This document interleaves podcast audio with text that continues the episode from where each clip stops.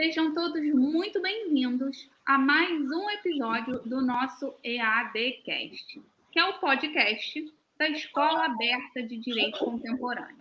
Hoje, apresentado por mim, Ale Lorenzão, e pelo meu amigo Gustavo Matoso, e temos a honra de receber simplesmente o Alexandre Munhoz, que desenvolveu um serviço incrível para nós advogados, que é o Verifec. Alexandre, seja muito bem-vindo e é uma honra ter você aqui com a gente hoje. Imagina, obrigado pelo convite. A gente gosta muito de falar sobre esse assunto. A gente está falando agora há pouco, né? Tem muitos mitos relacionados à prova digital e a gente tem que começar a desconstruir, né? Porque a prova tem que estar tá calcada na realidade, não na, né, na percepção é, é, é, da pessoa. Então, é, as provas do mundo real têm que estar muito calcadas na realidade para se ter segurança jurídica.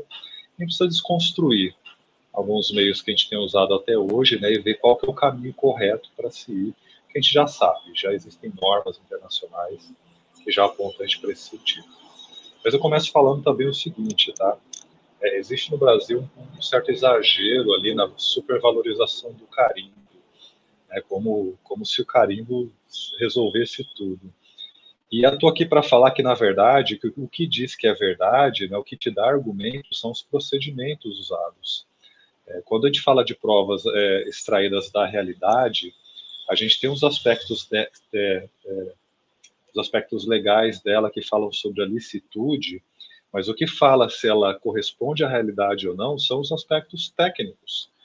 E não há lei que mude isso, né? Porque é, em qualquer situação que a gente precisa aferir a realidade de forma concreta, é método técnico né, técnico científico. E aí, o método científico ele tem toda essa questão aí de afastar a subjetividade humana, né, de isolar o fato original para evitar contaminação, uma, uma, coleta detalhada, sistemática das informações que possa ser auditada por outras pessoas posteriormente. Esse é o caminho é, da confiança da prova quando ela vem da realidade. Diferente quando a prova vem do ambiente burocrático, né, que aí são as concessões, as outorgas, né, que falam mais alto. Então, a mera fé pública, no caso, a pessoa tem uma mera concessão do Estado para exploração econômica de registros públicos, não torna ela capaz de aferir um fato digital sem ter o conhecimento necessário para se fazer isso, sem ter o conhecimento técnico para se fazer isso corretamente. Então, a gente tem que, ter, tem que dar uma derrubadinha em alguns desses mitos aí, e algumas palavras também que o pessoal usa que quer dizer, mas não quer dizer, então a gente tem que tomar um certo cuidado com elas. É, eu vou colocar uma apresentação aqui no ar, e aí eu vou dividir a tela com vocês. É, é muito comum, às vezes quando a gente vê um pessoal, a gente estava falando agora há pouco, né, que o Gustavo fez uma contestação é, com base numa da, das conversas que a gente teve, e, e, ele foi muito bom, ele não foi preguiçoso na contestação, né, ele basou muito bem. Às vezes, quando a gente vê um pessoal meio preguiçosinho, né, que ele chega lá e fala a prova não é válida. Ora, segundo o CPC 369, né, qualquer meio moralmente legítimo e legal, apto a demonstrar a verdade dos fatos, é, é possível ser usado como prova. A gente não precisa necessariamente é, de assinatura de um tabelião em algumas situações, apesar de que há algumas situações que há insegurança jurídica. E, Mas qualquer e, coisa. E principalmente, falar, né, Alexandre, é, é, se você não impugnar, né, é, esse, essa, essa prova, ela torna-se verdadeira, né? Então, assim, é. É, esse ponto que você está trazendo é um ponto extremamente relevante, porque o pessoal hoje tem, e a gente trabalha muito com essa questão hoje de, de, de print, de WhatsApp, de internet, de áudio, de vídeo, né? E, e se a, a outra parte junta isso nos, nos autos e você não faz essa impugnação, e a, até agradeço aí pelo, pelo, pelo, pelo elogio, que eu fui preguiçoso, e, a, e, acho que o advogado não pode ser realmente, né? Acho que a gente tem que é. fazer a nossa parte, a gente tem que estudar um pouco, entender um pouco da cadeia de custódia de provas, fazendo a, esse paralelo com o direito penal, né? Porque se você não, não trouxer a, a cadeia de custódia de produção dessa prova, é, você não vai ter como lastrear a veracidade desse print, dessa informação, né? É, a questão é o seguinte, né? Se ninguém reclama, fica tudo certo. Agora, se alguém, se alguém reclama, se a prova que você trouxe não se sustenta tecnicamente, ela pode ser derrubada. E não importa se a área que você trabalha tem menos exigência. Se alguém questionar, quem vai falar mais alto são os argumentos técnicos sobre daquela prova que você ajuntou. Por mais que, às vezes, no direito consumidor trabalhista, o pessoal está acostumado a usar print, se vier a tentativa de, de impugnação, se não tiver um, uma boa base técnica na sua prova, ela pode realmente ser derrubada, porque não, não há outro meio de validar ela senão pelos caminhos técnicos, né? Não há outro jeito. Mas, enfim, aí, então aí, o, o, meio preguiçoso de se tentar impugnar a prova é falar que ela não é válida, o que não faz o menor sentido, porque temos aí o 369 do CPC, que fala qualquer coisa né, legal, né, que não seja ilícita, apto a demonstrar a, verdade dos fatos, é, pode ser considerado pelo juiz. E aí, como eu disse agora há pouco, a gente tem dois tipos de aspectos de provas que provêm, da realidade, seja ela digital ou física. Eles têm aspectos legais, que regulam os meios de obtenção e a licitude da prova, e existem os aspectos técnicos. Os aspectos técnicos é o que vão dizer se a prova é confiável ou não com relação à sua correspondência à realidade. Isso aqui corresponde ao fato original? Ok, quais, foram, quais são os aspectos técnicos dela? Então, é, é bom separar isso, porque por muito tempo a gente ouviu de muitos advogados, né, que o mero ato de um tabelião olhar para uma print né, e colocar no papel tornaria ela inquestionalmente verdadeira. Não é bem assim que funciona. O que diz se ela se aproxima da verdade ou não são as questões técnicas. Enquanto que a, a fé pública está mais, é, a gente pode interpretar ela mais como uma presunção de imparcialidade. É, o tabelião não está puxando a sardinha para nenhum dos lados, mas se ele não tem conhecimento técnico, ele pode estar tá sendo enganado, sem que ele perceba. É. na verdade, ele está atestando que você apresentou aquele aparelho para ele né, contém é. aquela situação. O que não quer dizer que a origem daquela informação seja verídica, né? É, a pessoa pode usar um aplicativo que finge ser o WhatsApp e mostrar para o tabelião e o tabelião falar que viu. Né? Mas se, sem, o, o, sem o cuidado técnico para detectar essa possibilidade de fraude, aí fica muito difícil falar que isso é verdade. Né? A gente fala que é verdade que o tabelião viu, não necessariamente que é verdade que aconteceu. Quando não se não. usa métodos técnicos, a gente tem essa, essa, né, essa ambiguidade. Exatamente. Hoje, infelizmente, qualquer coisa que você queira é, burlar é, um aplicativo ou fazer qualquer tipo de alteração, se você jogar isso no Google, você encontra facilmente. Então, realmente, essa situação de você simplesmente mostrar para o tabelião acaba ficando frágil, porque ele não vai ter o conhecimento técnico de olhar e falar, não, realmente é, é o aplicativo, ou então é um espelhamento, ou enfim. É... Então, realmente, cada então, vez mais aí... é necessário a gente usar essa, né, a ferramenta que tem todo, todo esse caminho que a gente precisa comprovar na hora da gente é. entrar com a demanda. É, e a gente defende que o tabelião passe a usar esse método, porque até seria coerente, né? Porque quando ele faz uma comparação de assinatura, ele usa uma pessoa capacitada tecnicamente para isso. Agora, por que, que quando vai aferir né, provas digitais, ele não tem uma pessoa capacitada tecnicamente para isso também? Tem vários cuidados que ele pode tomar. Por exemplo, se ele, se ele passar a registrar só no computador dele, já é uma coisa bem interessante. Quando ele passa a registrar só no computador dele, ele mitiga, né? um bom volume de possibilidades de fraude. Mas a gente dificilmente vê esse cuidado, né, para se evitar essa, essa manipulação. Bom, aí tem alguns conceitos do meio jurídico que a gente pede o pessoal tomar cuidado também. Esse conceito do Didier é muito usado é, quando se fala de provas digitais, mas do nosso ponto de vista ele é muito adequado para contratos. O contrato dá para simplesmente dizer que ele é um fato burocrático, não é um fato da realidade. E ali no contrato é, é verificando a autenticidade, que nesse caso se refere à autoria do documento, não exatamente veracidade.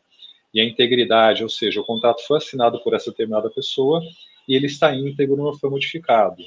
Esse, esse conceito é muito mais aplicável a contratos, mas quando a gente fala de prova digital, a gente tem uma complexidade muito maior para você aferir a confiança dela. É primeiro que a gente tem o fato original, e depois esse fato original é materializado em um documento.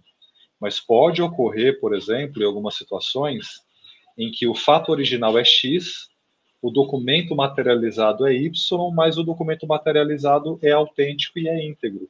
porque ele tem uma, uma identificação de autoria, ele está íntegro desde a sua produção, mas ele não corresponde ao fato original. Então a gente precisa tomar um certo cuidado, porque quando alguém fala, a pessoa fala que autentica provas digitais, é possível que ela não esteja é, usando o método correto para que aquele fato materializado corresponda ao fato original real. É, não havendo esses cuidados, não dá para falar que a, o conteúdo é autêntico. Talvez a pessoa esteja se baseando nesse conceito anterior, né? ela está meramente identificando a autoria e está dizendo que está autenticando a prova.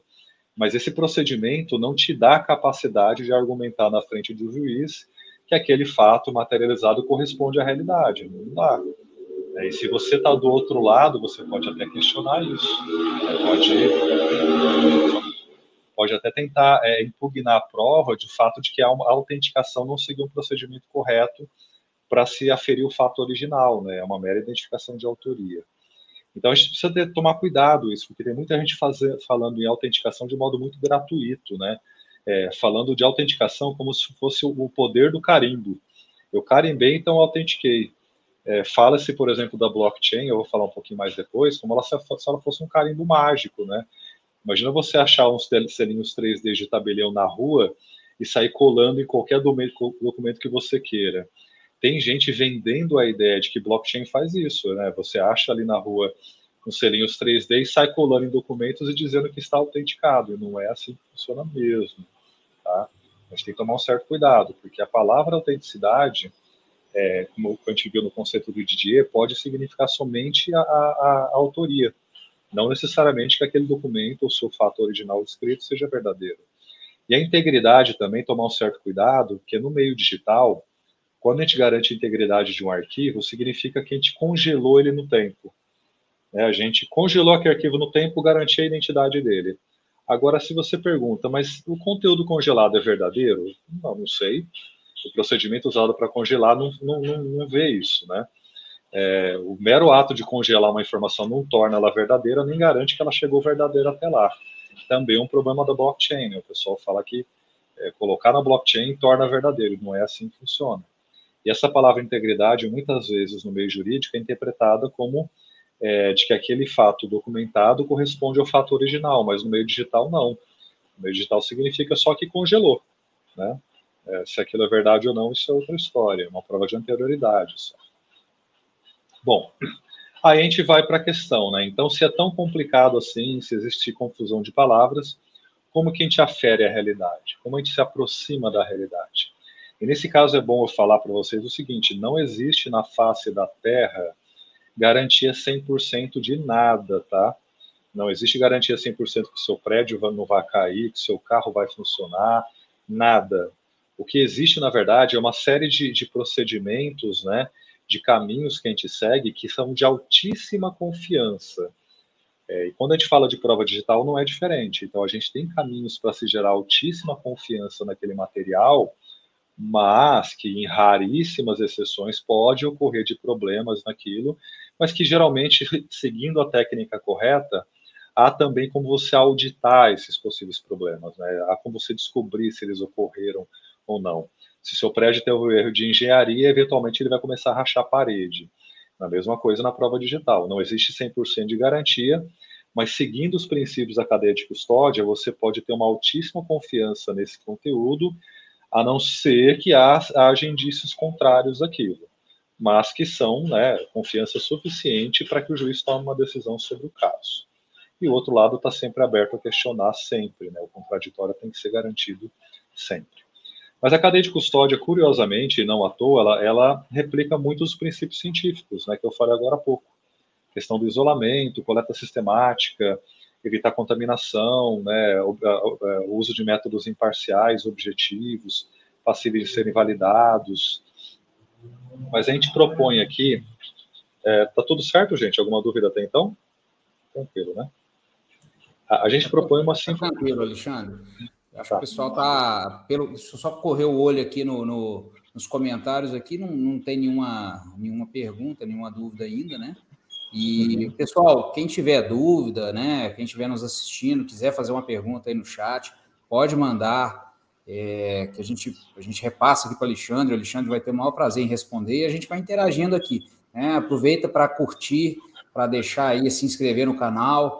Né? Depois eu vou pedir o Alexandre para passar a rede social do, do, do Verifact, também para as pessoas poderem seguir e conhecerem também o Verifact, né? É, e qualquer dúvida, vamos, vamos, vamos jogar aqui no, no bate-papo aqui do YouTube que a gente vai respondendo. Maravilha? Legal.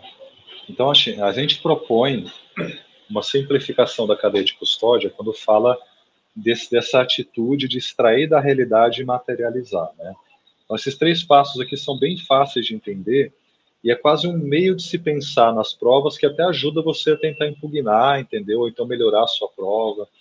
É o primeiro passo de uma coleta de acordo com a cadeia de custódia é você isolar o fato original. Então, se fosse uma cena de crime real, seria você colocar as faixinhas amarelas e não deixar ninguém entrar até a chegada do perito. Por quê? Porque se não isola, alguém pode ir lá corromper o fato original. Chegados os peritos, começa a fazer um espelhamento daquela realidade. E esse espelhamento da realidade, ele tem que responder perguntas no futuro, né, o que, que aconteceu ali em detalhes, e também permitir uma certa auditabilidade sobre aquele material, né. Quanto mais complexos forem os dados coletados, melhor, né, mais conclusiva uma perícia sobre aquela informação. E ao final e de forma imediata, é, sela-se essa informação, né, congela-se ela no tempo e evita manipulações posteriores. Então, a, os dois primeiros passos são referentes a você gerar uma informação rica, uma informação correta, uma informação confiável. E o terceiro passo de preservação consiste em você congelar ela para evitar manipulações posteriores. E quando a gente fala de prova, seja no mundo físico ou no mundo digital, a gente precisa desses três passos para se ter confiança na informação. Se algum deles for negligenciado, pode estar aberto ao questionamento ali. E aí, voltando a essa questão também de, de, de mitos que se tem, né? A gente tem muitas situações em que até o tabelião ou até outras empresas privadas oferecem somente o terceiro passo. Ele só congela, ele só preserva mas algumas vezes dá-se a entender, né, dá-se a entender que uh, só o fato de congelar a informação daria confiança a, a, àquele conteúdo, quando na verdade não, é preciso os dois primeiros passos primeiros. Se não tiver os dois primeiros passos, você não tem uma informação confiável para ser preservada. E aí, como eu disse, né, se não tiver o isolamento correto, pode haver intervenções antes né, da, da sua coleta. Se, se a coleta não foi feita corretamente, pode se perder a possibilidade de auditoria. Isso é muito importante, a auditoria, porque a auditoria é o direito de defesa da outra parte. Se a outra parte não consegue avaliar de forma conclusiva aquela prova, ela pode ter um prejuízo ao direito de defesa dela. E a, e a preservação é justamente esse ato de você congelar a evidência e evitar que ela seja manipulada posteriormente. Se não for feito corretamente, também há possibilidade de fraude. Tá? Bom, e aí temos algumas confusões, né? O pessoal às vezes fala, tem uma prova autenticada, então é verdadeira. Então, peraí, né, o que, que você quer dizer com autenticado? Qual foi o procedimento usado para autenticar? Eu já vi situação da, de uma pessoa usar um documento com uma, uma assinatura autenticada dizendo que tudo era verdadeiro, porque estava autenticado no cartório. Eu, não, peraí, está autenticado a assinatura só, o cartorário não olhou o conteúdo. E quem que é essa pessoa que assinou aqui? É, então, é, é, é, preciso ter esse senso crítico com relação à prova, especialmente se alguém falou que a prova está autenticada, porque a gente vê muito, sim, o autenticado ser usado como um blefe, né? Que o autenticado não seguir um procedimento para suportar o argumento que ela está usando em cima daquilo. Ou, ou, se a autenticação foi um uma mera carimbada ali, né? Então, é preciso perguntar o, qual aspecto foi autenticado e o procedimento usado. Essa questão de preservação Pode falar. Até porque essa, essa, essa autenticação, ela, ela, nesse caso específico dessa situação que você está falando, ah, uma assinatura, alguma coisa assim, ela é, uni, ela é, ela é unilateral, né? Então, assim, você não consegue rastrear aquilo, você não consegue verificar é, é, origem, meio e fim daquela prova, digamos assim. Vamos, vamos, se, a gente pegar uma conversa, se a gente pegar uma conversa do WhatsApp, por exemplo, né? Você vai autenticar que está ali no telefone, que foi que, que, a pessoa trouxe aquele, aquela imagem, ou aquele áudio foi extraído daquele aparelho, né, que tem aquele e-mail e tal, não sei o quê. O a ata notarial, por exemplo, vai, vai, o tabelião vai falar: não, eu recebi na data hoje, dia 19, um, me foi apresentado um aparelho marca X, com e-mail tal, contendo um número tal que me, me trouxe um áudio que supostamente da pessoa intitulada Beltrano falando com Ciclano. Agora, é. daí se é ou não é, né? Então, assim, é uma autenticidade é. subjetiva também, né? É, é, é, uma, é, é uma questão de entender o procedimento usado. Se o tabelião olhou, tirou print e preservou, ele autenticou que ele viu. Tá? Ele viu. Eu vi isso no celular. Agora, o tabelião verificou se o WhatsApp que foi verificado é realmente o WhatsApp original, corresponde ao número indicado? Não, não foi feito. Então, então não foi autenticado que o fato ali digital aí, é, foi verdadeiro. E aí cai nessa situação da, da, da veracidade, né? Que aí a confusão você está trazendo, né? Exato. Então, tomar cuidado, que nem sempre o fato de estar autenticado quer dizer que tem veracidade. Porque, de vez em quando, o pessoal inventa uma autenticação aí nova, como é o caso da blockchain, né? e diz que autenticou na blockchain, quando na verdade o procedimento envolvido na blockchain não fala nada sobre a veracidade do conteúdo. A, a, não ser, a não ser que haja um argumento de veracidade sobre a anterioridade do material. Aí é outra história. Mas a blockchain ela, fa, ela faz uma comprovação de anterioridade, existia em tal data. Agora, quem fez, se foi manipulado ou não, isso é outra história a rastreabilidade daquela informação, né? Os metadados, por exemplo, que, que, estariam incluídos naquela questão ali, se for uma prova digital, você não consegue aferir, né? Não, se, se, não, se o procedimento é, inteiro, né, o procedimento for mais complexo, né, completo, aí sim. Se não, né, se só bota na blockchain, isso não, não traz muita coisa, não. E aí o, o, terceiro ponto que a gente falou, né, uma pessoa com fé pública, então assinou então a verdadeira. Peraí, fé pública é mais uma presunção de imparcialidade. A pessoa tinha capacidade técnica de aferir aquela realidade complexa? Não.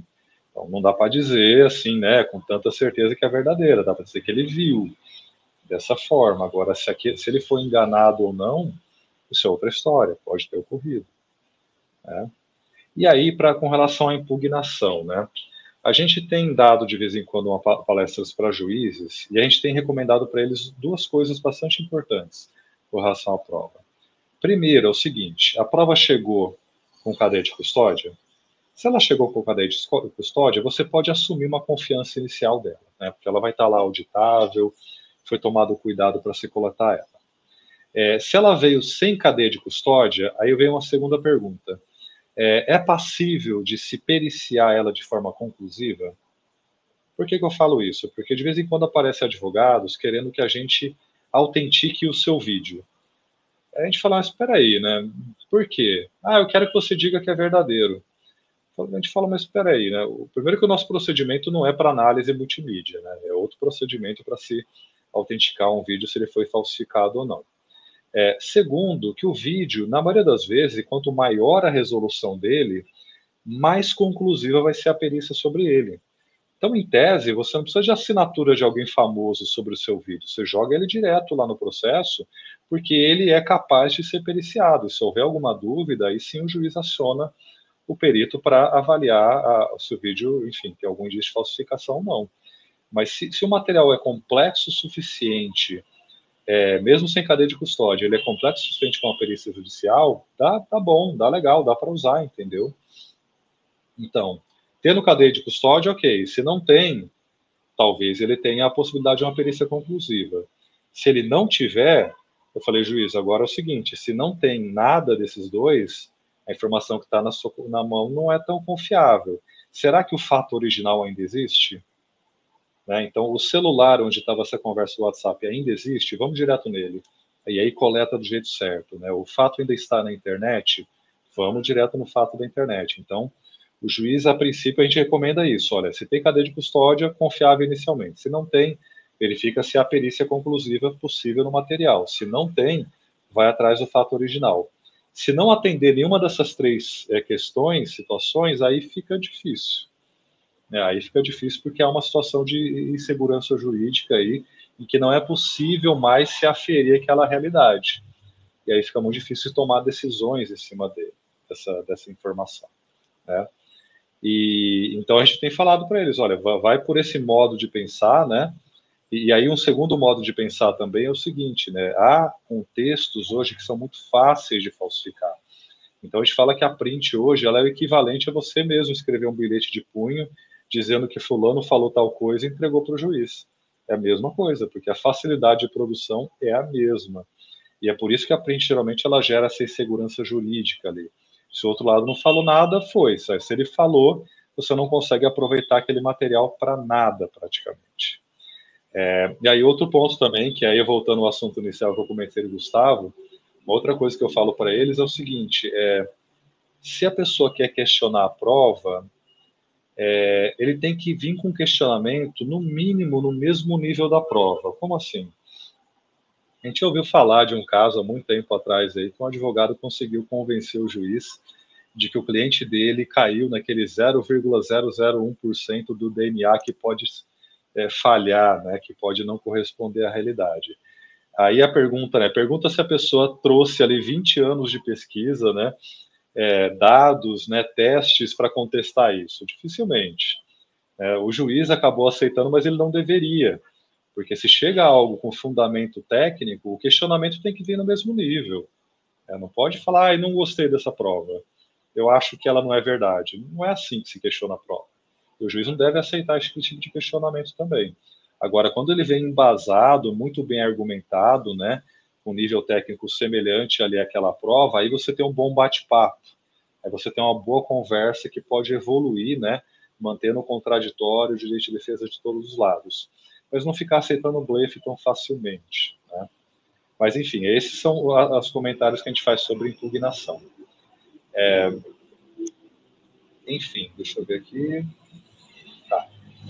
E aí tem, tem, tem também outras coisas, né? um, tem um mau hábito que a gente percebeu é, também que ocorre no, nos operadores jurídicos, é a pessoa pegar um relatório que validou um único determinado aspecto daquela prova, mas ele chega lá e fala que tudo é verdade. Qualquer pergunta que você fizer é verdade porque esse relatório prova tudo.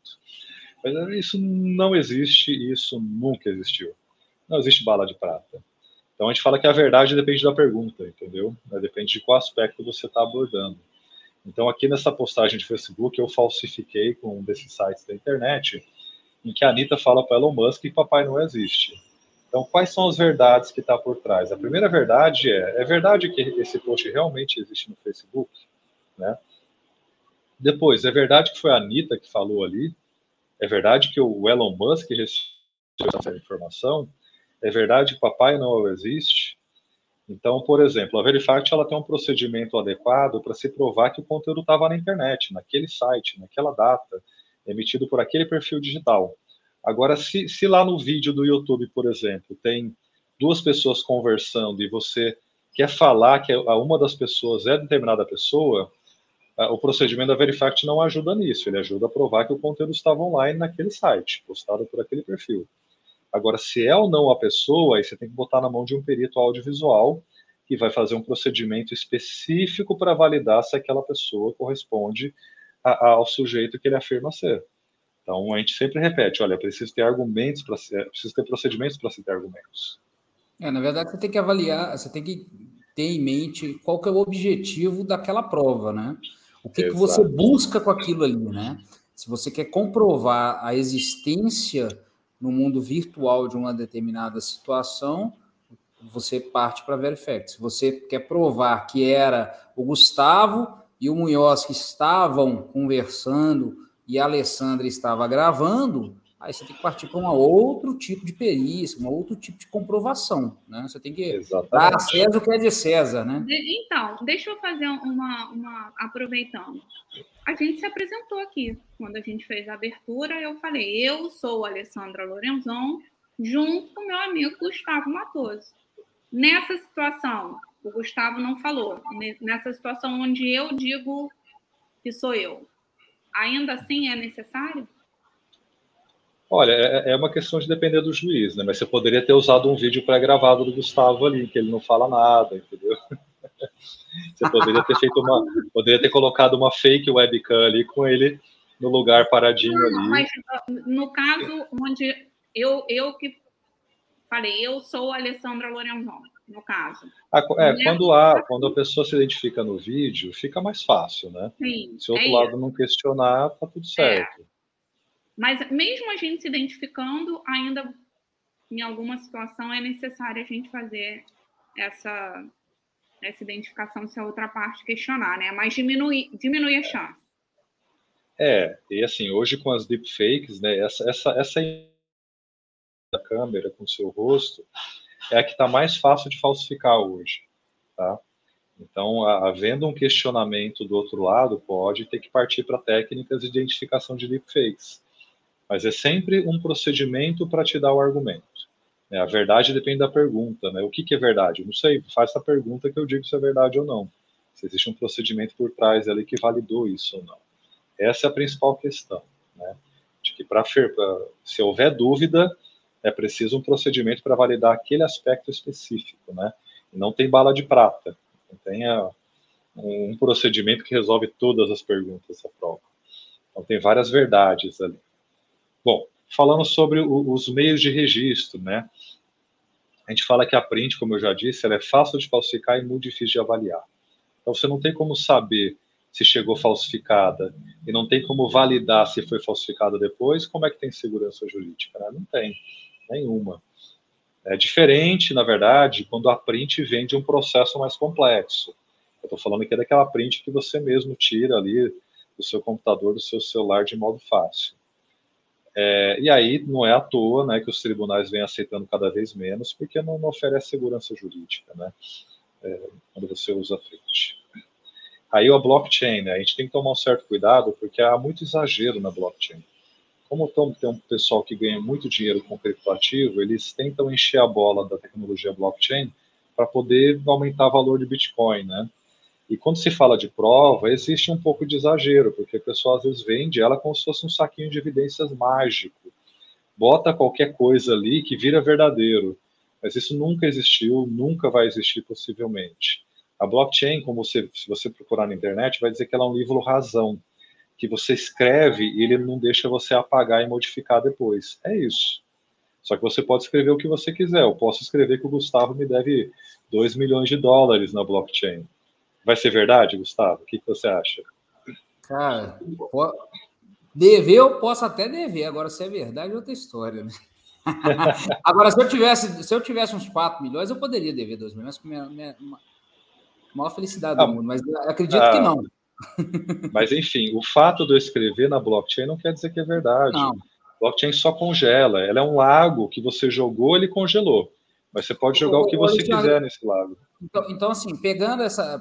Fazendo uma analogia aqui, e, e ela, ela é praticamente uma ata notarial dentro do, do, do ambiente virtual.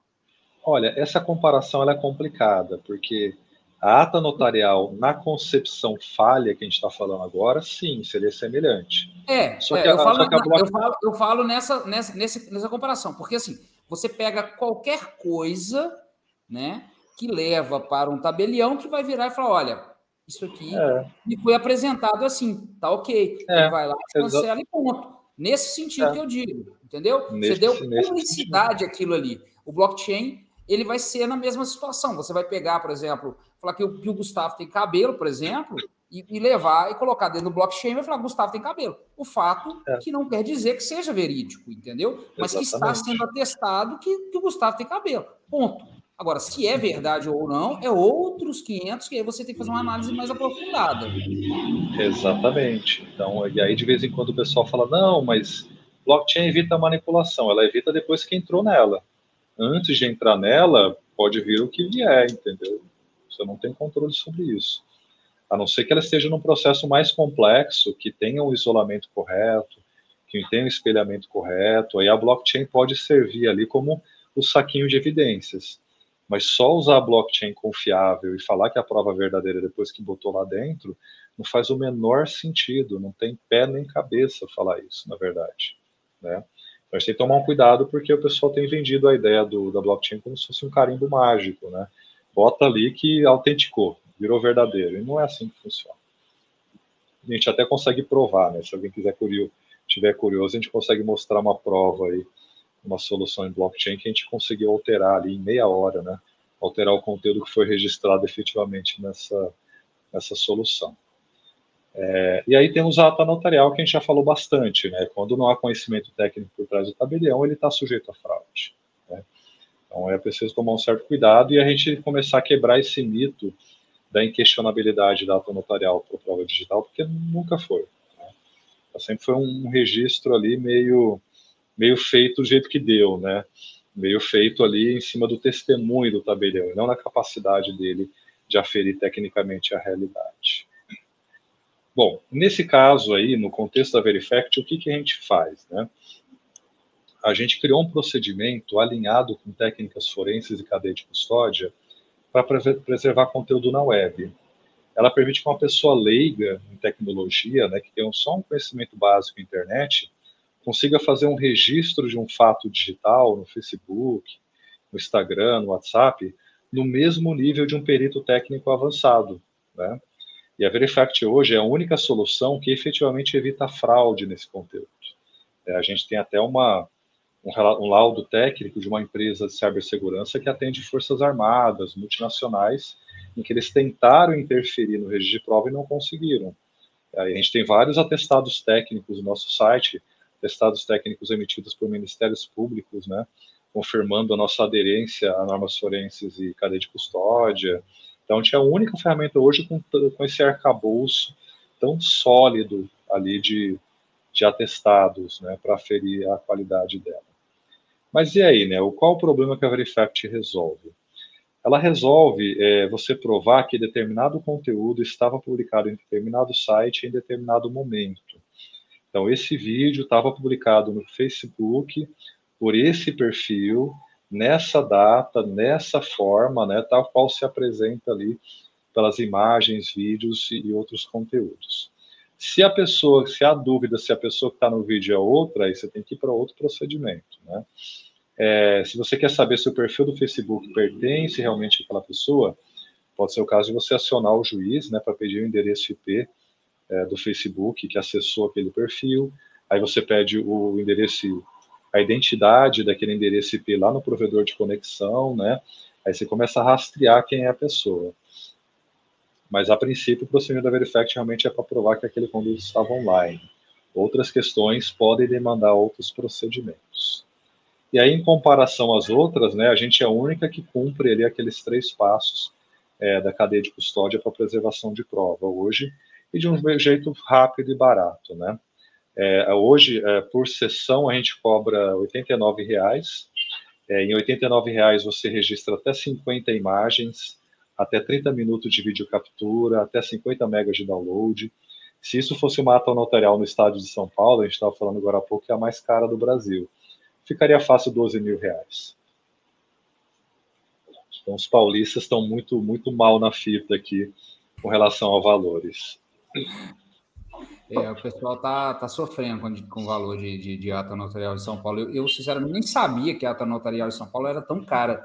E olha que eu achei que aqui em Minas, que, que a gente paga aí, salvo engano, 80, 90 reais por página, eu já achava salgado. Uhum. Pois é. Enfim, não é a única vantagem não é só o custo, é, é, é a disponibilidade também. Então, a Verifact está disponível 24 horas por dia. Então, no dia 1 de janeiro, às 3 horas da manhã, né, se você quiser registrar uma prova, ela vai estar disponível lá. Basta você se cadastrar, comprar créditos, iniciar uma sessão, navegar no conteúdo e concluir. Aí você consegue fazer esse registro. E aí, o que você consegue desculpa te interromper, mas eu, eu sou usuária do, do Verifact uhum. e realmente eu preciso elogiar. No momento que eu tive qualquer dúvida, eu entrei em contato com o suporte e eles me explicaram. Inclusive, eu estou até aqui com a, com, a, com a tela aberta porque eu achei muito interessante. Eles me deram um roteiro do que eu tenho que fazer. Então, assim, um investimento, aí você fala, ah, mas quem vai usar essa ferramenta? Ah, só quem precisa numa ação muito complexa que envolva muito dinheiro? Não. Hoje, praticamente, em qualquer ação, a gente pode utilizar isso. Vou trazer para o nosso do direito do consumidor, né? Vamos, vamos puxar a sardinha para o nosso lado. Uhum. Por é, você não corre riscos né, um atendimento via chat do site. Para a gente fazer algum tipo de comprovação, a gente consegue fazer pelo Verifact. Então, a gente consegue usar essa ferramenta em, em praticamente qualquer demanda que a gente tenha que comprovar qualquer coisa digitalmente. Teve então, um caso. Ô Alexandre, a Paula está perguntando aqui se no, no, no site tem é, o, o, algum vídeo de passo a passo, alguma tem, coisa. Tem, tem né? Tem, tem bastante. Lá no finalzinho, no, no, no site principal, um pouquinho para baixo, tem uma demonstração geral. E lá embaixo tem explicação de como registrar em e-mail, como registrar em WhatsApp, né? Que cada um tem uma peculiaridade ali, a gente dá o roteiro para a pessoa seguir, para ela não errar no registro. É, aí eu ia falar, é, aí eu ia falar assim, essa rapidez, né?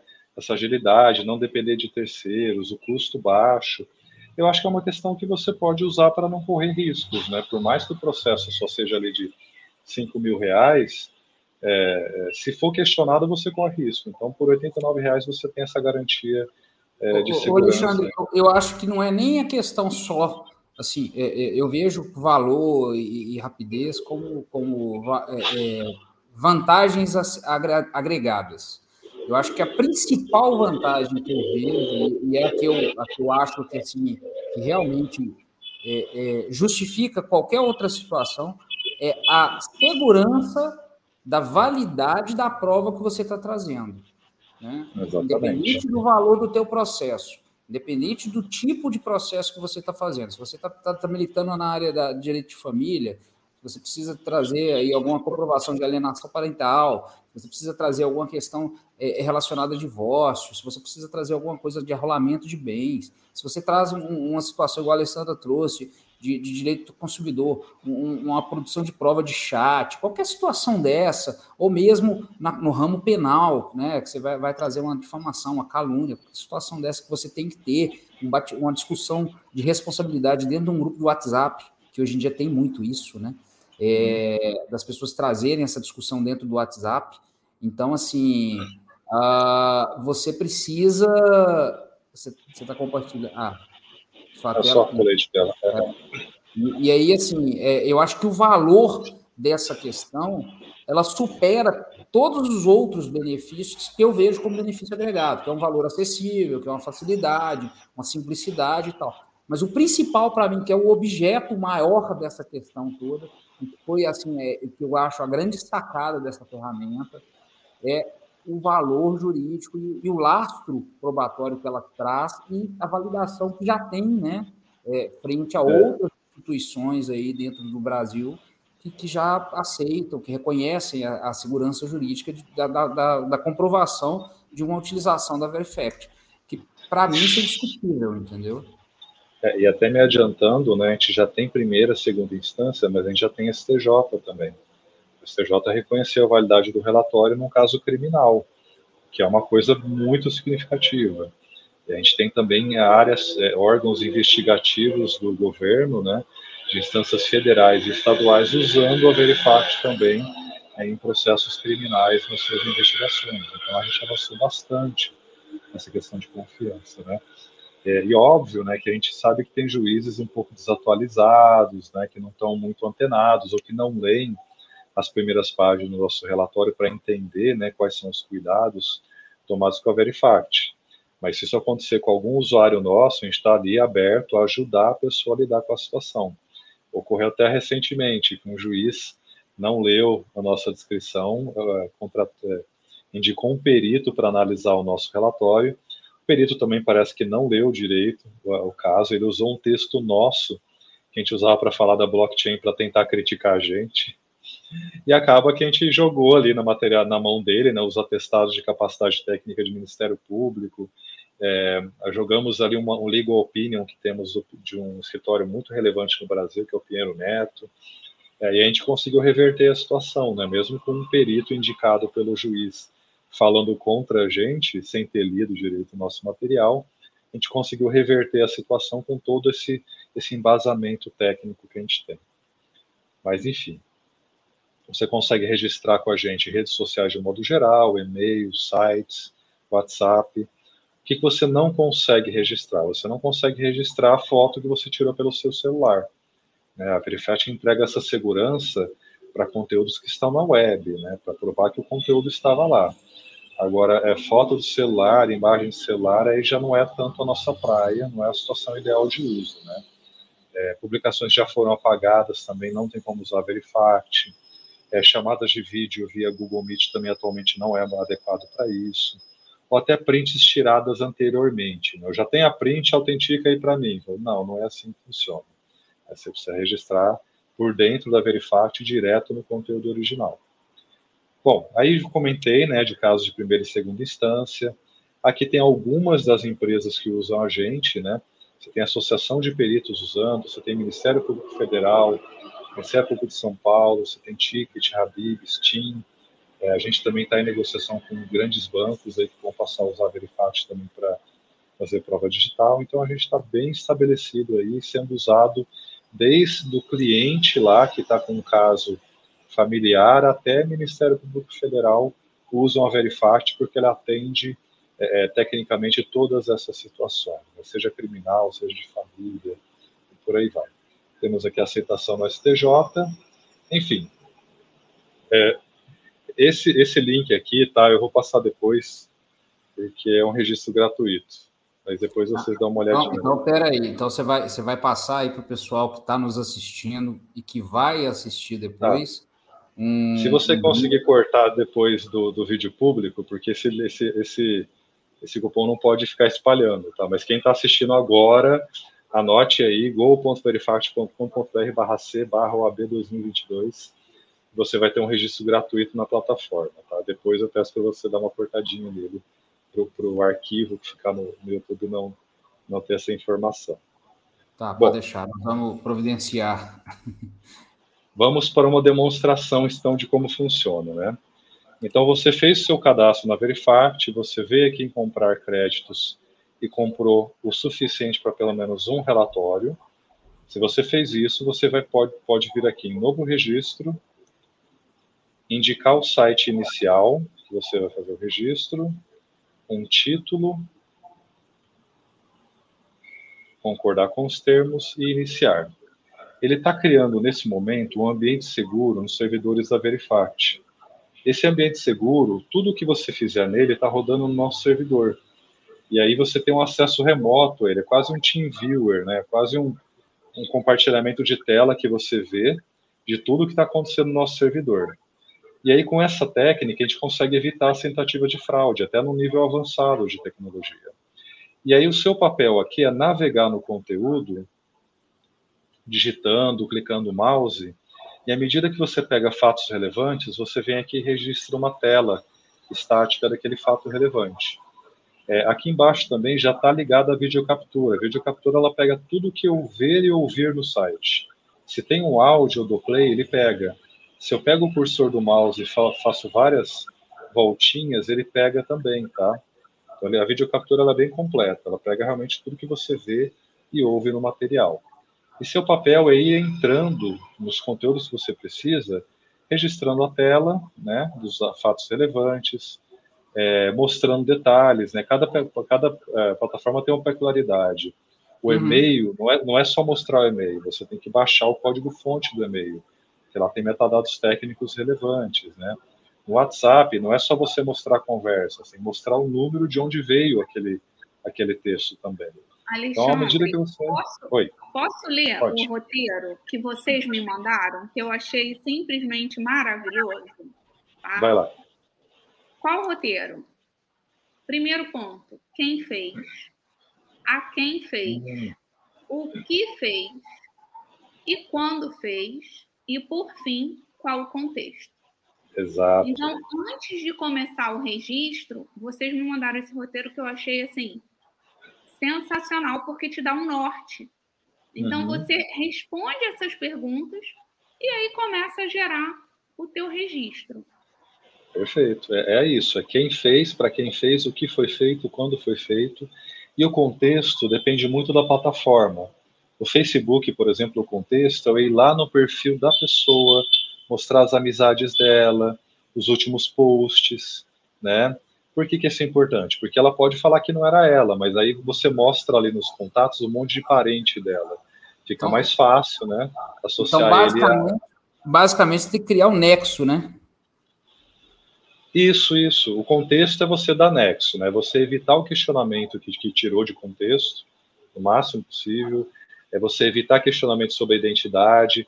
Pega as informações ali que estão em volta, né? Antes, depois do perfil, para você evitar questionamento no futuro. Uhum. Olha só um detalhe importante: essa funcionalidade é nova, tá? A gente tem agora uma, um preview do que foi registrado. Então, eu consigo ver aqui antes de concluir, eu consigo ver as imagens que eu já registrei. Ó. Ah, que legal. Mesma coisa para o vídeo. Ó. Vou parar aqui, pode falar. O vídeo, o Alexandre, ele pega somente o que está na tela da, da, da, do que você está fazendo ali. Ele não pega, é. ele pega o áudio que está sendo reproduzido ali naquela, naquela, naquela tela. Mas ele não pega Exato. o áudio externo do que você estiver. Não, não, não pega seu microfone. Você só interage com o mouse e o teclado aqui. Você não uhum. tem como ficar narrando, não dá. Uhum. É, aí o, o, preview do vídeo aqui também, ó, ele pegando. E aí, e aí imagina que você tem um caso que tem informações no Instagram, no Facebook e no WhatsApp. Não tem problema, né? Você consegue navegar em mais de um site, clicando aqui, ó, .com, clicando na setinha à direita, ele entra no outro site, no mesmo relatório. A gente só recomenda que seja o mesmo caso, né? Senão vai ficar esquisito você registrar prova de casos diferentes no mesmo relatório. Mas sendo o mesmo caso, você pode sim acessar mais de um site e coletar prova em mais de um, de um site. A gente dá bastante liberdade nesses 30 minutos disponíveis aqui para você fazer o registro. Esse reconectando aqui é que a internet está instável, tá? Então ele, ele fica tentando reconectar. Deixa eu mudar aqui o método de conexão. Então, se eu der o play no vídeo, ele vai pegar o, vídeo, o áudio. Eu posso tentar baixar arquivos também, né? Se tiver como baixar arquivo, entrar de volta no Estadão lá. O baixar, se, se o site permite baixar, você baixa. É, se não, você pode tentar com o botão direito, né? Então, tem algumas situações em que você consegue bater o botão direito na imagem, ó, salvar imagem como. Aí ele pergunta, ó, salvar arquivo, salvar. Aí eu salvei aqui, ó. Posso baixar documentos PDF, DocX, posso até abrir, tá? A gente consegue Nesse abrir online. Ele vai integrar o relatório. Vai integrar o relatório. Você pode até abrir ele e mostrar o conteúdo dele na sessão mesmo, tirando cópia de tela. A gente tem esse recurso novo também, ó. Clicou uhum. aqui, clicou em abrir, ele vai lá e abre aquele arquivo que você baixou. Aí você pode também dar uma cópia de tela nele. O pessoal pedia isso muito para PDF, né? PDF, XLS, para você poder abrir e mostrar para o juiz dentro da própria Verifact o conteúdo que foi baixado. Então, hoje também é possível fazer isso. Bom, e os 30, enfim. Os 30 minutos aqui, eles são, eles são, eles são, eles correm soltos, né? Independente da quantidade de sites que você entrar. Então, assim, se você tiver uma habilidade um pouco mais morosa de manuseio de site, muito provavelmente é, é. você vai, vai ter que ficar atento com o relógio ali. Exatamente. Mas, por colocação, Gustavo, uma dúvida. É, por exemplo, ah, a gente não usou os 30 minutos, acabou um relatório e ainda ficou 15 minutos remanescentes. A gente pode acessar de novo e gerar um novo relatório? Não. Não, não a é cobrança é feita por relatório. Entendi. Se você usou ou não os 30 minutos, não, não importa. A cobrança é por emissão de relatório. Se usar 5 minutos, se usar 30, não faz diferença. Mas, é indiferente. Exatamente. A gente adotou esse formato até para ficar mais fácil de explicar o produto, de cobrar, mas também para não ficar é, induzindo a pessoa a sair correndo para fazer a coisa, né? A gente deu 30 minutos é, para ser suficiente a pessoa fazer com calma, né? E se não der, ela faz um outro relatório. Mas o objetivo dos 30 minutos é para a pessoa não saia economizando, né? Tela, não saia correndo, fazendo errado. Então é um tempo para ser tranquilo. Mas no futuro a gente vai ter a opção de estender esse tempo, tá? Logo no futuro a gente vai ter a opção de estender esse tempo para mais tempo, é, comprar mais registros de imagens, tá? É, não sei é, se vocês repararam. Era até uma pergunta que eu ia te fazer, porque dependendo, por exemplo, se a pessoa compra lá, é, é, 30 minutos está vinculado a um crédito, né? Então, assim, é, se a pessoa comprar já três, quatro créditos, que ela já sabe que, o, que os 30 minutos são poucos, ela, ela tem um vídeo muito grande que ela quer produzir, por exemplo, ela consegue agregar a, como se fosse uma hora, por exemplo, uma hora e vinte? Não, hoje, hoje ela teria que concluir e iniciar uma outra sessão. Ah, tá. Mas aí ele, ele tem, dentro do Verifact, tem essa possibilidade, de, por exemplo, de você fazer o link desses relatórios, falar, olha, esse aqui é a parte 1, essa aqui é a parte 2, não, não, aí depois, aí depois você organiza, né? Na hora que for anexar no processo, você pode fazer essa organização. Mas em termos, de, em termos de, de, de, de, metadados, por exemplo, dessa, dessa documentação, isso não vai prejudicar?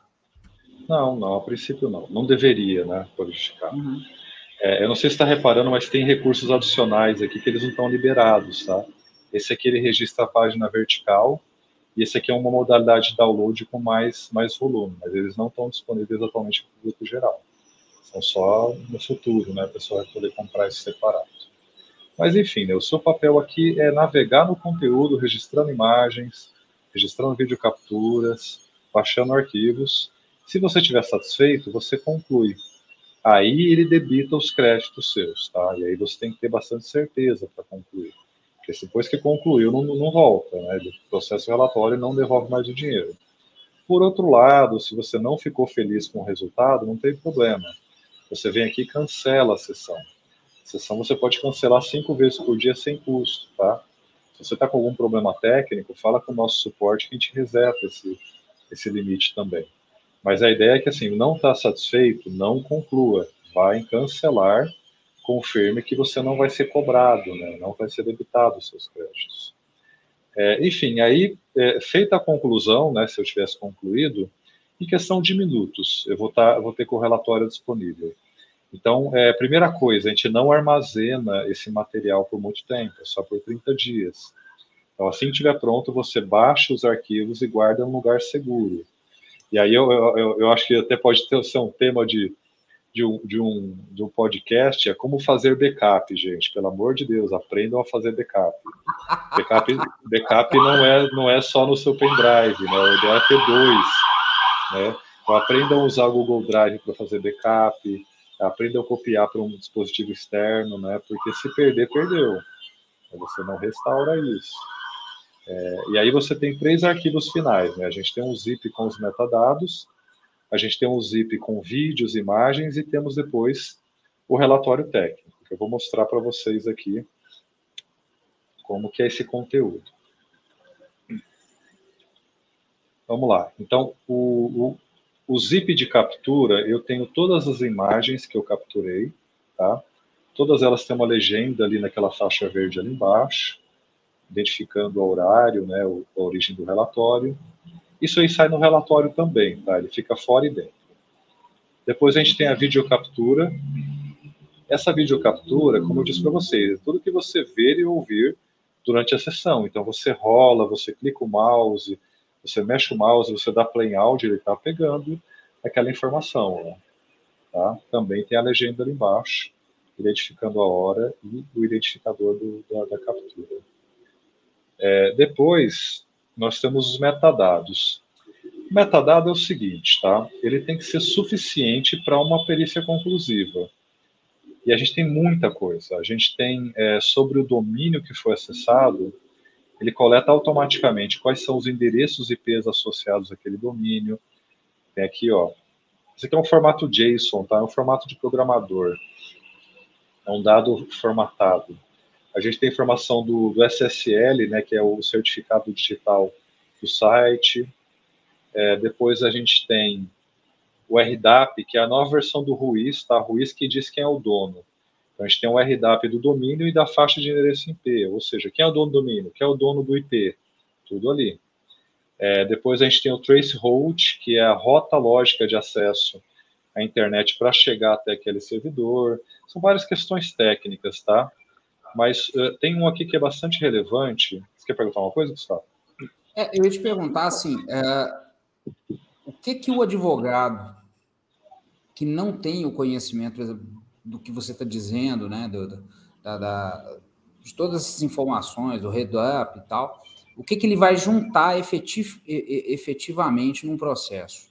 Ele vai juntar, Legal. ele vai pegar e vai imprimir essas informações e vai, e vai juntar, ou o relatório que a, que a Verifact emite, ela traz tudo isso. Porque, por exemplo, aquela, aquela lógica de, de, de IP que você mostrou ali, ok, né, eu, eu tenho um, um, conhecimento muito superficial, um pouquinho é, é, acima da, da grande maioria que é, né, que é leiga totalmente, mas aí eu vejo, por exemplo, assim, tem a linguagem de computação ali, SSL, tem os IPs e tal, e eu consigo visualizar essas questões. A questão toda é, é, é que, às vezes, o advogado ou o próprio juiz né, não, vai, não vai ter essa, essa visão.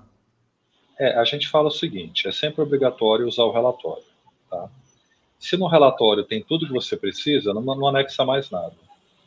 É, tem gente que anexa o relatório e o vídeo. Beleza, o relatório e o vídeo MP4, mais nada. Os uhum. metadados, eles têm que guardar, porque se houver algum questionamento, o perito tem que trabalhar em cima desses metadados. É, não precisa anexar inicialmente, mas tem que estar ali, entendeu? É, mas assim, o que, que o metadado guarda, que a gente reforça um pouco, porque a nossa ferramenta é o que mais coleta metadados, né? Uhum. É, e ela realmente dá uma perícia conclusiva. E, e, aqui a gente tem código-fonte das páginas acessadas e a gente tem também um log que ele diz todos os recursos acessados pelo browser, né? Tem ali o endereço, uhum. o tamanho, o código hash remoto, o endereço IP de onde veio, tem até a data que o arquivo estava no, no, servidor, ó. Ah, eu então, vi que tem, é, até, tem até o ping de resposta ali, né? Quanto tempo demorou para responder o servidor? É, então é muito complexo é, os metadados que a gente coleta e dá segurança também de auditabilidade sobre a prova. Uhum. Bom, então, enfim, temos ali os vídeos, temos os metadados e temos o relatório. Eu vou abrir agora.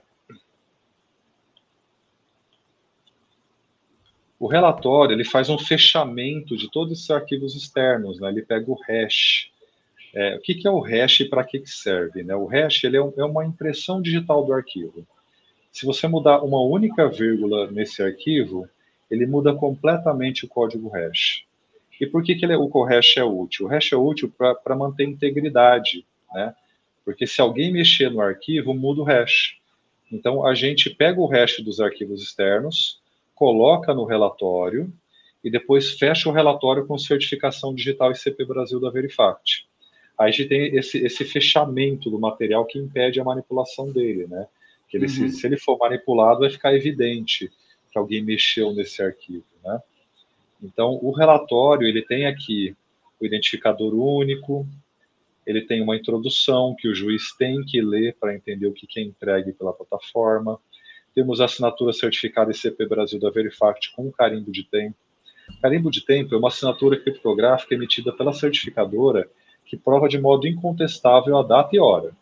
Tá? Então, a gente junta o nosso certificado, que foi a gente que emitiu o relatório, com o carimbo de tempo, a gente tem um fechamento de integridade nesse relatório.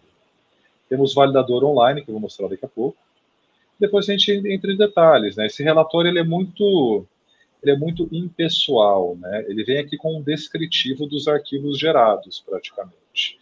É, e com exceção das imagens, que a gente conseguiu colocar a imagem dentro do relatório, né, para ela aparecer aqui, os vídeos, os arquivos baixados, eles aparecem só o nome do arquivo, a, a origem, né, e, e, o código hash deles. Aqui são as imagens que eu registrei nesse exemplo meu. Uhum. É, indo mais para baixo, eu tenho os vídeos que foram produzidos, né, qual o arquivo, o início. Só traduzindo, então, o, Alexandre, para o pessoal aqui, para a turma que está nos ouvindo aqui, nos assistindo, o código hash seria como se fosse a impressão digital do arquivo, né? Ele vai comprovar que aquele arquivo não ele foi extraído naquele momento sem qualquer tipo de alteração, correto? Acho que o Alexandre. Né, o, Alessandra, então assim, é, é, é interessante que o pessoal, a gente é uma ferramenta né, que traz aí todo um, um arcabouço de utilidade com um custo muito acessível, com uma vantagem muito grande, que as pessoas, os, os advogados não tinham conhecimento dessa situação, né? A gente, a gente é... pode utilizar, né, Gustavo? A, Oi? Dor, a gente pode utilizar em várias demandas. Sim, não sim. necessariamente a gente fica, ah, a gente precisa ser numa demanda grande, precisa Não, a gente consegue, eh, num custo super acessível, a gente consegue, e com esse roteiro que eles mesmos disponibilizam para a gente, fica muito uhum. mais fácil. Então, é. esses 30 minutos, realmente, claro, ah, não, a gente vai ter que fazer de um, de um vídeo do YouTube, que já aconteceu comigo. Porra, só o vídeo era 40 minutos. Então, não uhum. dava, a gente. E aconteceu exatamente o que ele falou. Eu tive que gerar o um relatório, fechar, depois continuar. Instabilidade técnica. Não, isso acontece. a gente estava comentando aqui, Alexandre, que assim, é, é, o quanto as coisas estão evoluindo, né? o quanto a advocacia está evoluindo, as ferramentas estão evoluindo, porque a gente hoje está vivendo num, num, num mundo é, que, em razão da pandemia, fomos obrigados a acelerar um processo que iria acontecer mais cedo ou mais tarde, que era a virtualização da vida, né? É, principalmente a virtualização da justiça. Então, as relações humanas hoje elas estão muito pautadas dentro da internet, né? E como a, essa questão, a, o direito ele tem que se adequar, ele tem que evoluir junto com os costumes, né? E, e, e o diálogo das fontes, aquela situação toda. E assim, a, era impressionante a, instabilidade que a gente tinha e a insegurança que a gente tinha, melhor dizendo, na qualidade de comprovação dessas provas, porque a, a, as, as coisas vão evoluindo, né? A, a, a, prova tem que evoluir, mesmo que você tenha, às vezes, no direito do consumidor, a inversão do ônus da prova, ou a distribuição dinâmica de, de, de, de ônus de prova, né? Foi necess, é, é necessário que se tenha essa, essa, esse cuidado e essa atenção, né? E assim, é, e assim, né?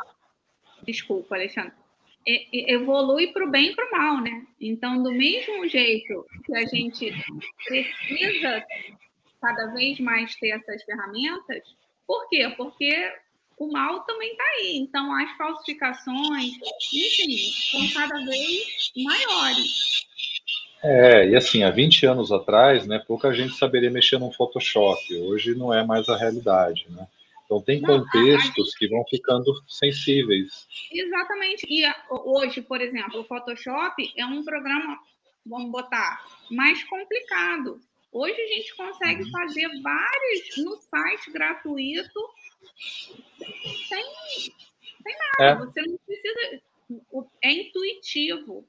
Né? A gente, antes de começar o episódio, a gente estava até comentando, existem sites para remover, para botar outro fundo, porque o Photoshop é mais elaborado, né? A gente não, não é tão intuitivo assim, né? a gente precisa minimamente de, de um vídeo do YouTube ali, mesmo assim.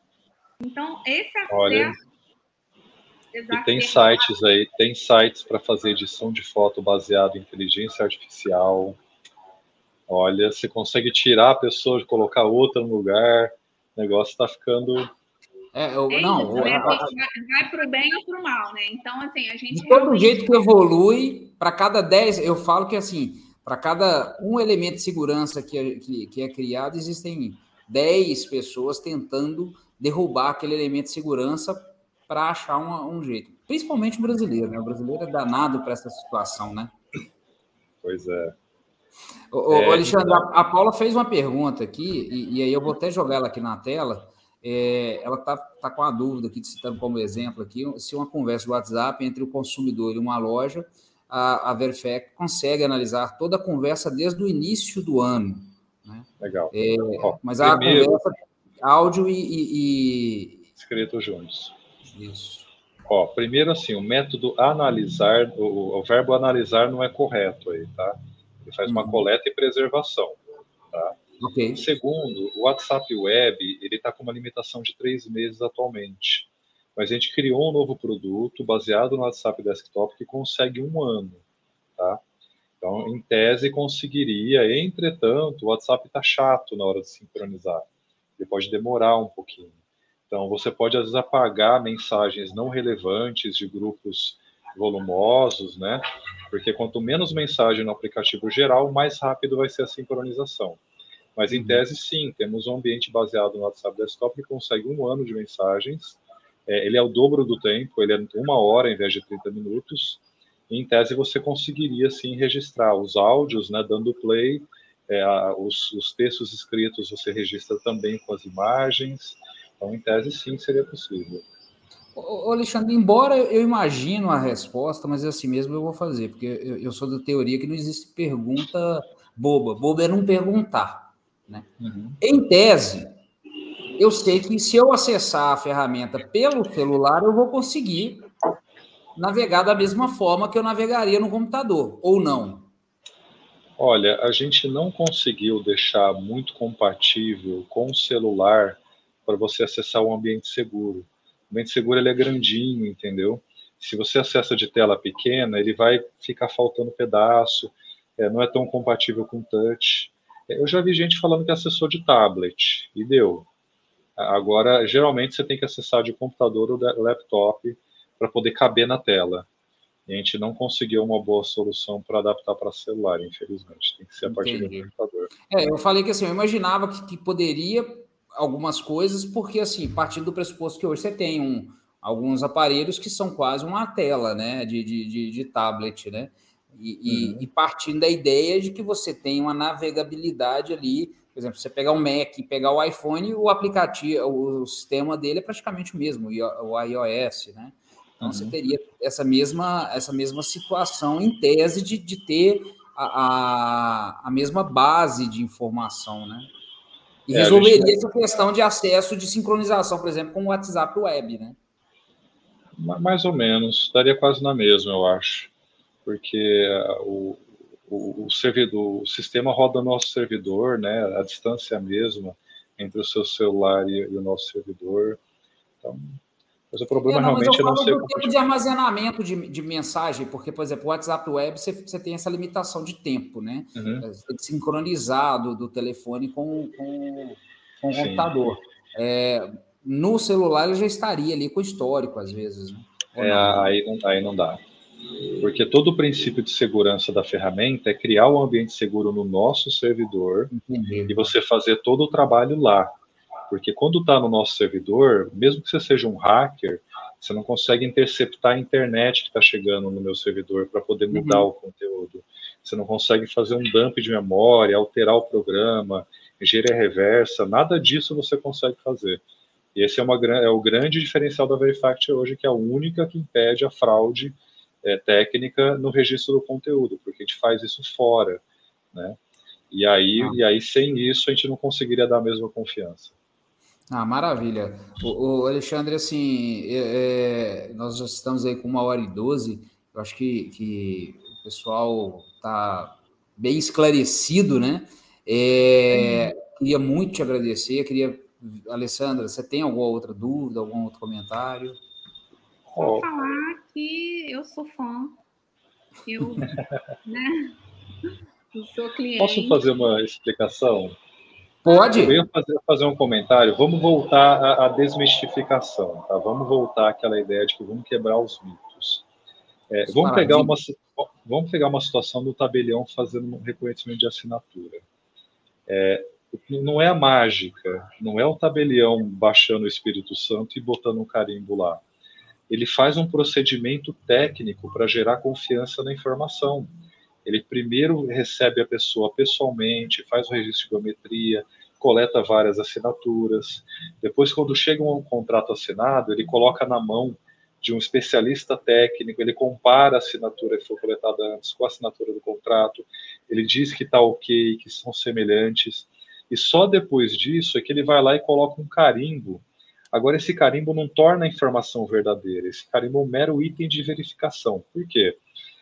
É, inviável você receber um documento lá e você falar, ó, liga lá naquele tabelião que ele já reconheceu, tá? Ele diz que é verdadeiro. Liga lá para ele vai dizer para você que é verdadeiro. Não, né? É inviável fazer isso. Então o tabelião o que, que ele faz? Ele assina e bota um selinho 3D e um carimbo.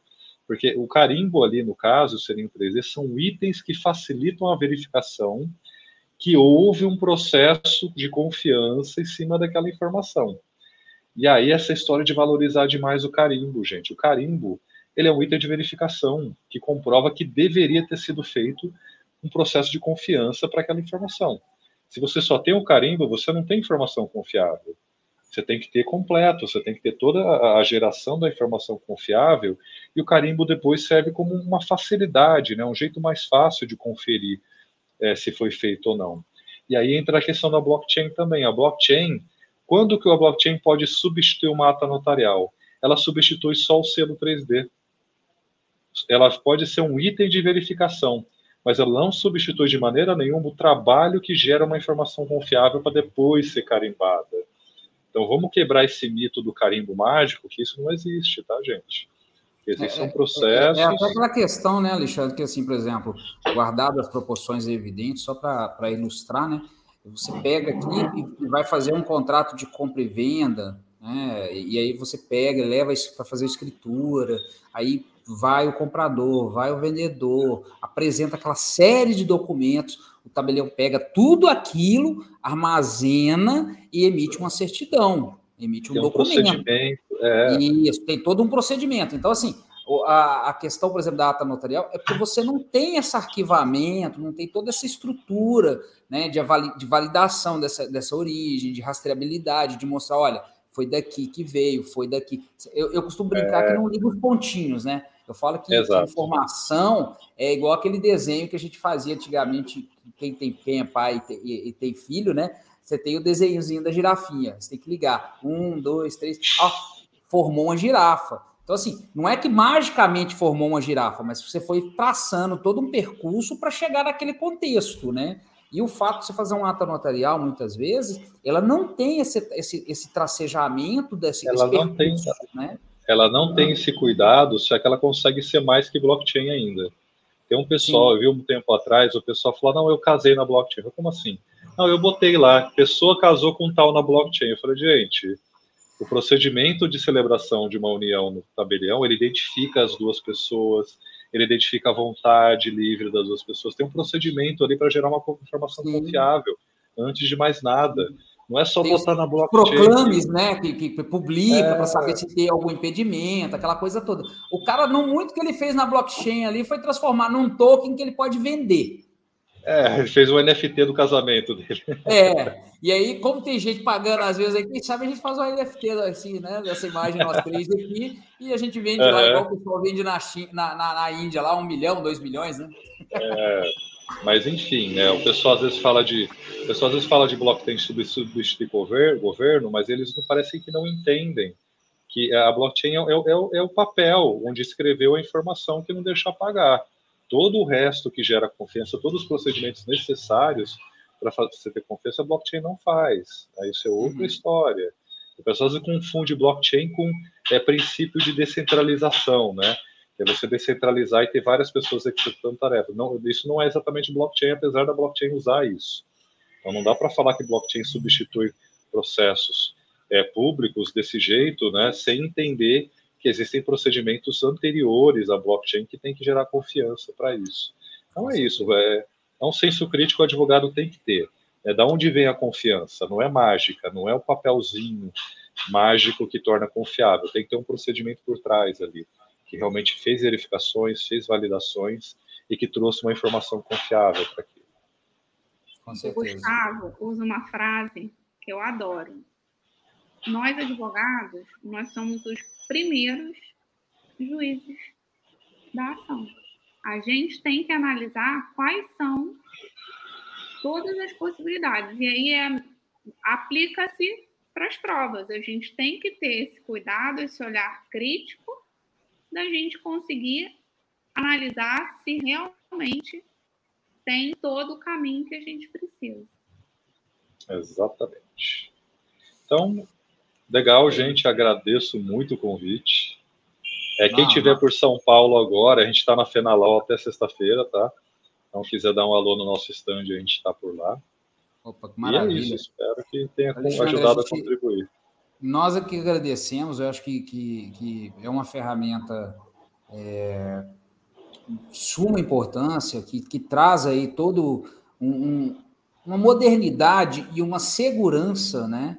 para essa questão que a gente está vivendo hoje, que é essa virtualização e todo essa, essa, esse relacionamento, ainda mais, e, e acho que daqui para frente vai, vai, vai ser mais, mais relevante ainda, porque vai passar a ter metaverso e tudo vai caminhar para essas. Essa, né?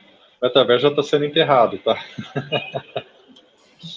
É, é realidade aumentada o futuro, tá? Realidade aumentada. Pois é. Justamente. Então, assim, é, é, eu acho que, que, do jeito que a coisa está caminhando, né, é, cada vez mais vão ser necessárias é, essa, essa, essa ferramentas, essa, esse fornecimento de ferramenta, né, para que a gente possa realmente fazer uso do direito e essa adequação né, da, da realidade que a gente está vivendo atualmente. É, te agradeço demais, eu acho que foi assim um bate-papo super bacana, acho que agregou demais, o pessoal depois vai, quem não teve tempo de estar aqui com a gente acompanhando ao vivo, vai ouvir nas plataformas de áudio, os principais tocadores de podcast, né? E só agradecer a você, a sua disponibilidade, né? E grande abraço aí para todo mundo, né, Ale? Maravilha, muito obrigado a vocês. Olha, muito obrigada, Alexandre. Até vamos voltar. Até a próxima, quando tiver mais inovações, a gente está com a porta aberta aqui para você. Combinado.